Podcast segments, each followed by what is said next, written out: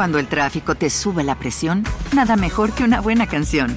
Cuando las noticias ocupen tu atención, enfócate en lo que te alegra el corazón. Y cuando te sientas mal, un buen médico te ayuda a sanar.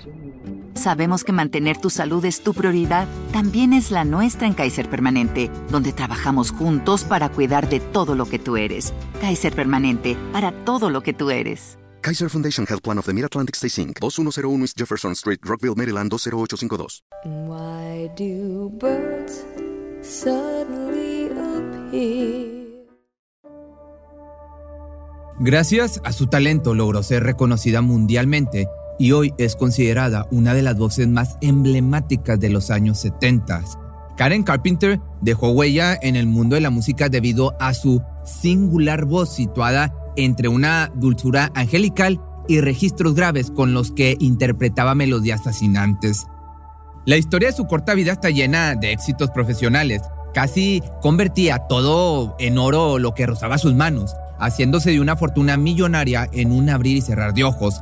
Ante el mundo se mostraba resplandeciente con su perfecta sonrisa desde el escenario, la cual en realidad solo escondía una plaga de pesares, vacíos y soledad, carcomiéndola desde dentro hasta que su frágil cuerpo y corazón colapsaron, librándola de una existencia rota en la que su propia familia fue incapaz de extenderle una mano al verla desmoronarse poco a poco, sumergida en un trastorno alimenticio que la acechó por más de ocho años.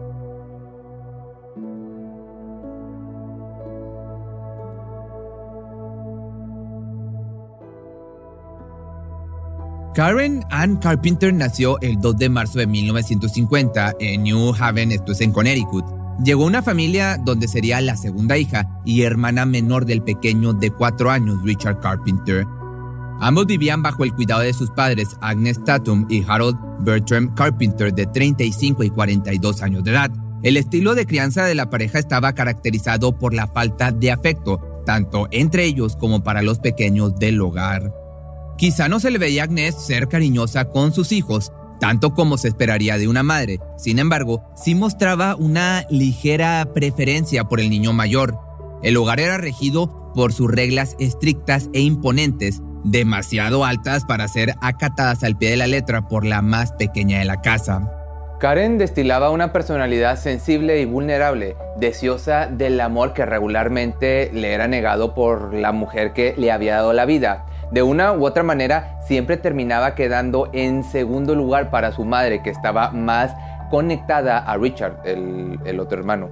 Era diferente con su padre, quien tenía un gusto por la música muy extenso. En su sótano guardaba una amplia variedad de discos de distintos géneros que iban desde el rock, el pop hasta soul, música clásica y mucho más.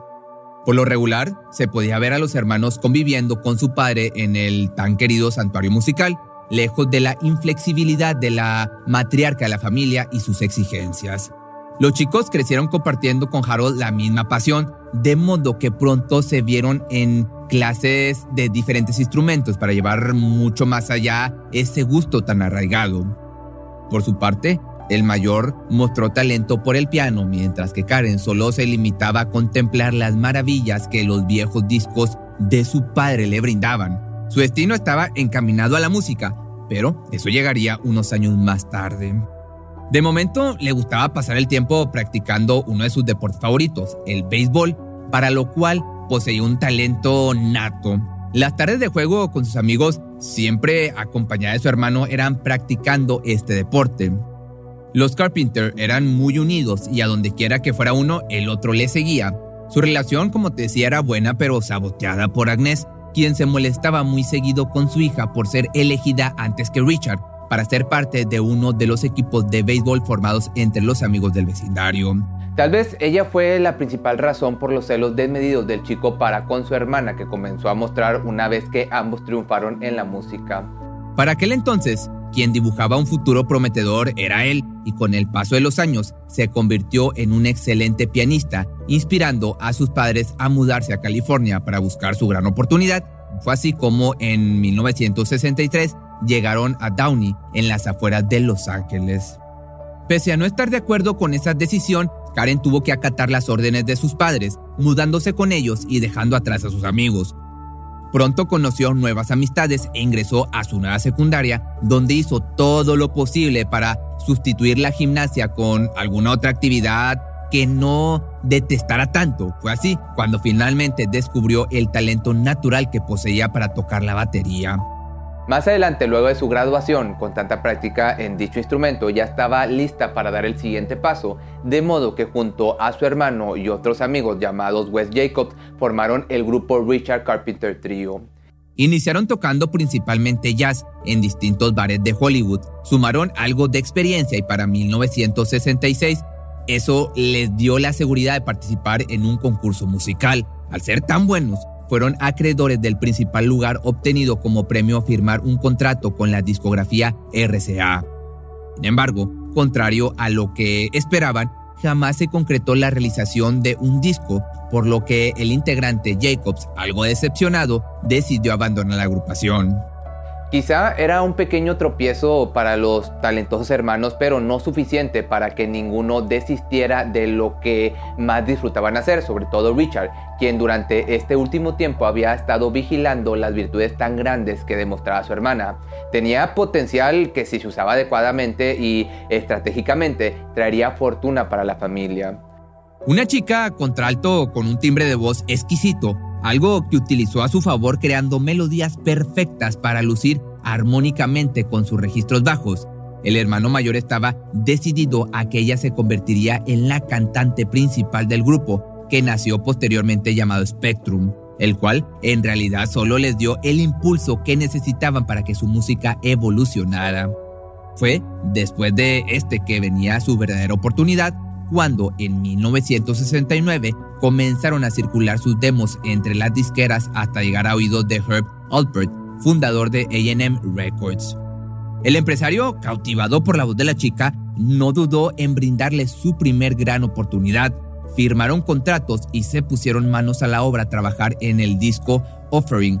Este fue lanzado el 9 de octubre de 1969 con grandes expectativas por parte de los hermanos. Era un trabajo en el que la voz de Richard aún predominaba un poco más en las canciones, mas el éxito esperado serían tan invisibles como el mismo álbum que pasó sin pena ni gloria. Posterior a dicho trago amargo, Albert quiso intervenir un poco sobre la carrera del dúo, sugiriéndoles que grabaran el tema They Long to Be Close to You, consejo que los Carpenters siguieron sin objetar. Sin duda, la mejor decisión para el éxito de su trayectoria musical, ya que fue todo un triunfo.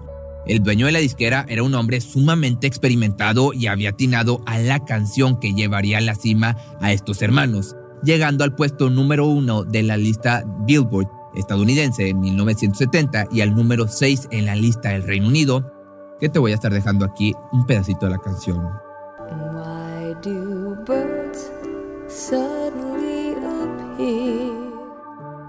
Rápidamente sumaron otro sencillo a su pequeño repertorio llamado We've Only Just Begun, tema lanzado a los pocos meses de haberse colocado al inicio de una de las listas más importantes de popularidad. Y en esta ocasión no sería diferente, ascendiendo al puesto número 2. Lo que vendría después solo sería el reconocimiento del público y la incursión a las grandes ligas en el mundo de la música. Se estaban abriendo camino con tal facilidad que no tardaron en aparecer los Grammys y la fortuna.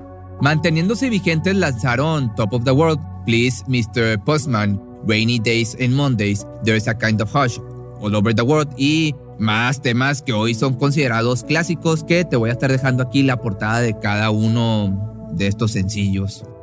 Pero regresando, de un momento a otro, pasaron de ser una familia de clase media a millonaria, con Richard liderando el dúo y su madre Agnes encargada de la moral familiar y musical. Parecían tener todo controlado.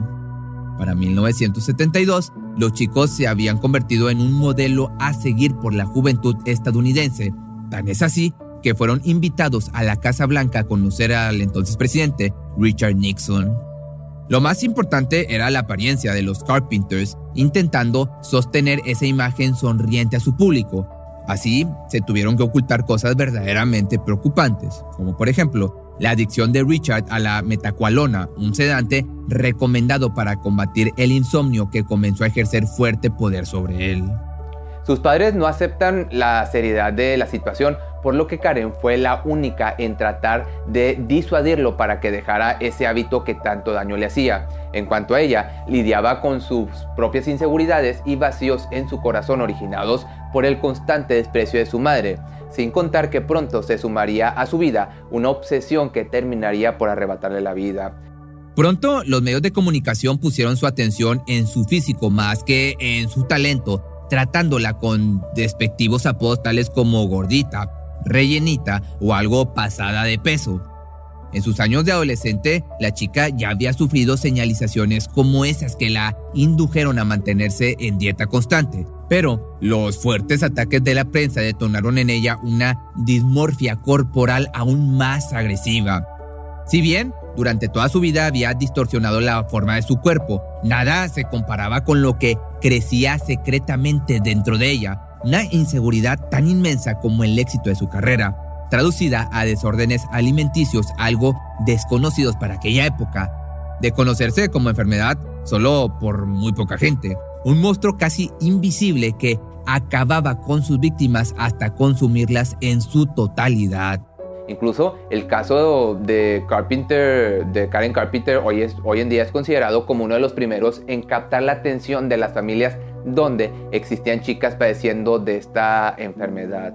El camino recorrido por la joven fue muy duro hasta quedar irreconocible como un espectro caminante de pura piel y huesos frágiles. Las dietas se volvieron su obsesión. Subirse a la báscula era un reto que casi a diario buscaba ganar perdiendo peso. Necesitaba sentirse mejor viendo cómo los números descendían día con día, desvaneciéndose al igual que su propia vida. El éxito de su música e interpretaciones iba de la mano con las noticias de su evidente anorexia y bulimia. Pronto se supo que tomaba hasta 90 pastillas diarias para adelgazar, así como también una cantidad alarmante de laxantes. Veneno puro como ingrediente para una receta mortal en la que además incluía un jarabe de ipecacuana utilizado para provocarse el vómito. Ya para el año de 1975 pesaba solamente 41 kilos, mismo año en el que fue nombrada por la revista Playboy como la mejor baterista del año, una balanza entre su vida profesional y personal totalmente desequilibrada. A la par, el otro integrante de la banda libraba su propia lucha con las adicciones hasta que en 1979 fue internado en una clínica para su recuperación.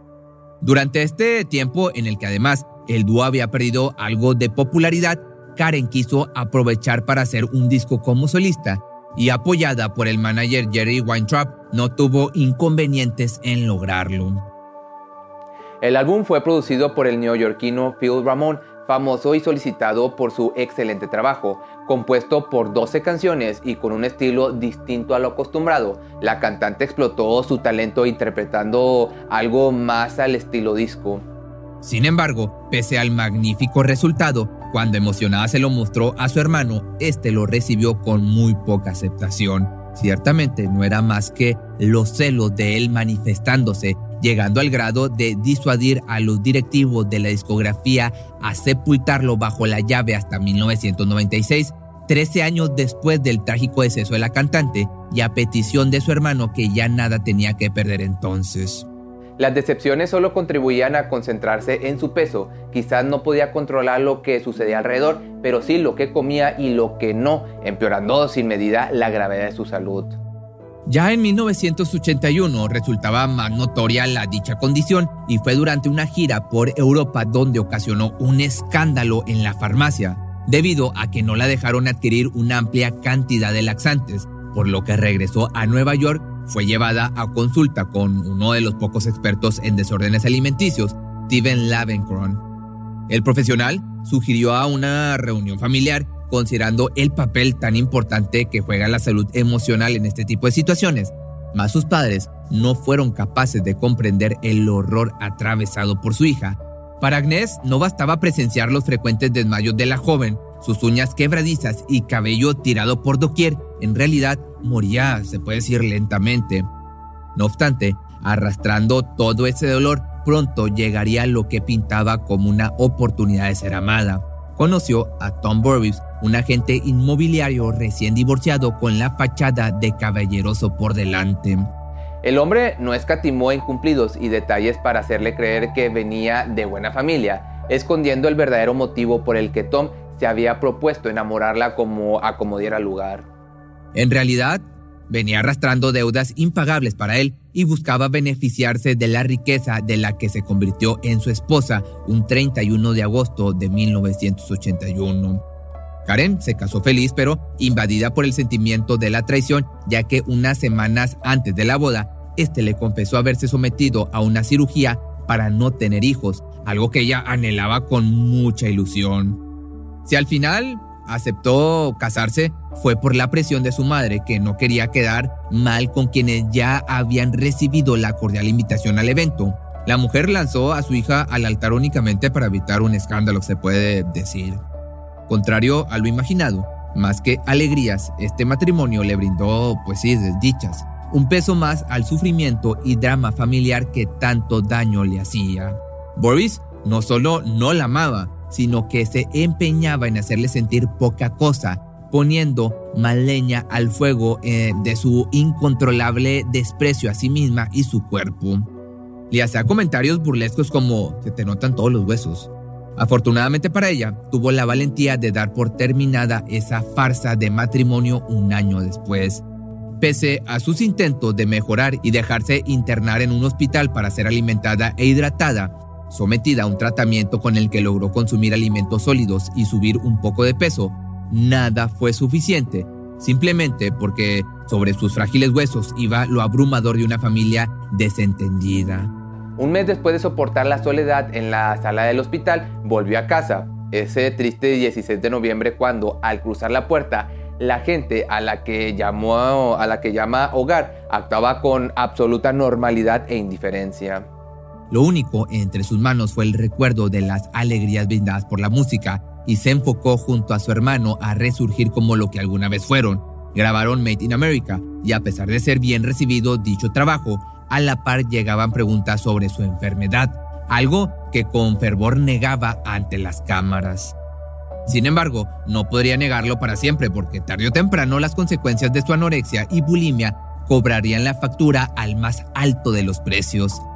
Tenía 32 años y pesaba 38 kilos cuando la muerte la alcanzó el 4 de febrero de 1983, desplomándose en una habitación en casa de sus padres, donde nunca recibió una palabra de aliento, una caricia o un hombro como apoyo para superar la peor de sus batallas. Si te gustó este video no olvides seguirme en mis redes sociales y si quieres que haga más casos como este, que son de música, pues déjame un comentario aquí abajo o si no, escríbeme, escríbeme por Instagram. Cuando el tráfico te sube la presión, nada mejor que una buena canción. Cuando las noticias ocupen tu atención, enfócate en lo que te alegra el corazón. Y cuando te sientas mal, un buen médico te ayuda a sanar. Sabemos que mantener tu salud es tu prioridad, también es la nuestra en Kaiser Permanente, donde trabajamos juntos para cuidar de todo lo que tú eres. Kaiser Permanente, para todo lo que tú eres. Kaiser Foundation Health Plan of the Mid-Atlantic Stay Inc. 2101 East Jefferson Street, Rockville, Maryland 20852. ¿No se merece tu familia lo mejor? Entonces, ¿por qué no los mejores huevos? Ahora, Egglands Best están disponibles en deliciosas opciones. Huevos clásicos, de gallina libre de jaula y orgánicos de Egglands, que ofrecen un sabor más delicioso y fresco de granja que le encantará a tu familia. En comparación con los huevos ordinarios, Egglands Best contiene la mejor nutrición como 6 veces más vitamina D, 10 veces más vitamina E y el doble de omega 3 y B12. Solo Egglands Mejor sabor, mejor nutrición, mejores huevos. Visita egglandsbest.com para más información.